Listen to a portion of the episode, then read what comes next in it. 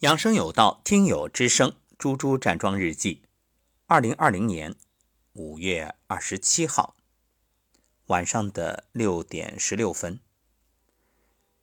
亲爱的老师，下午好。早上习惯性五点左右自然醒，闭着眼睛和身体对话，感恩一切。五点二十起床，依旧去卫生间。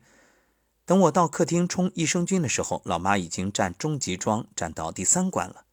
老妈说四点多自然醒来，躺着揉腹半个多小时。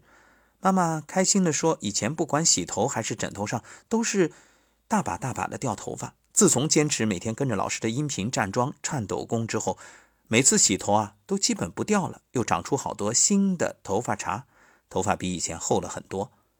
前天和贾玲姐姐出去，贾玲姐姐开着车不停地转转脖子，想起老师说的，双手搓热捂在颈椎处。”贾玲姐姐说：“哎，嗯，手好热呀。”是呢，不知什么时候开始，手已经不像以前那么冰凉了。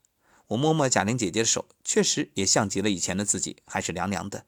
尽管已经夏日的午后这么热的天气，想到一点一滴身体不断的获得健康，这种改善，心里涌起满满的对老师的感谢。站桩时依然会打嗝、打哈欠、流眼泪，但最近体内一股股的热气往下走，真的让我欣慰不已。站桩完毕，依然和妈妈起床巴士，浑身微微出汗。回来之后，双脚竟脚趾缝里破皮，脚后跟处出了一层的小水泡，想想应该是排出体内的湿气毒气。搜到老师以前的节目，连续用姜煮水泡脚，干爽了很多。接着，老妈做早饭，我们一起追幸福村早课。然后是二十八天康养馆的课，小亚姐姐现在也每天开始站桩之前啊给我发信息，棒棒哒，小亚姐姐。然后我又收到闺蜜娜娜的信息，这次回家给老爸老妈也关注了老师的话中医和养生有道。娜娜告诉我说，老爸老妈听得好认真啊。每每收到这样的反馈，其实我是最开心的，衷心希望两位老人家能因为老师的节目，让晚年远离疾病，拥抱健康，也越来越理解。刚认识老师的时候，老师说的“微不足道，力所能及；时不我待，责无旁贷”，为老师点赞，感恩老师，感恩一切美好的遇见，好心情哦。分享完猪猪老师的站桩日记，我再来分享一小段今天收到的一位听友来自西安的蓉儿，他说：“吴桐老师想给您反馈一下，我的痔疮基本好了，没有手术，就是站桩。”站桩半个月就止血了，现在基本没有出血，脱出的也收进去很多，就剩一点点了，基本上不影响正常行走。特地来感谢您，感谢您的大爱付出，感谢您的节目。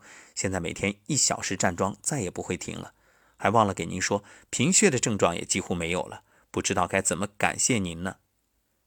我在这里也是深深的祝福，祝福蓉儿越来越好，也祝福所有。因节目而受益的朋友越来越好，也感恩大家，感恩大家的信任与倾听。许多朋友都表达过如何感谢我这样的话语。其实我想说，第一，不用感谢我，要感恩天地君亲师，感恩上古真知圣贤。第二，如果真想谢的话，请您把节目转发给您认为需要的人，能够帮助到对方。这是我。最希望也最欣慰的，谢谢大家。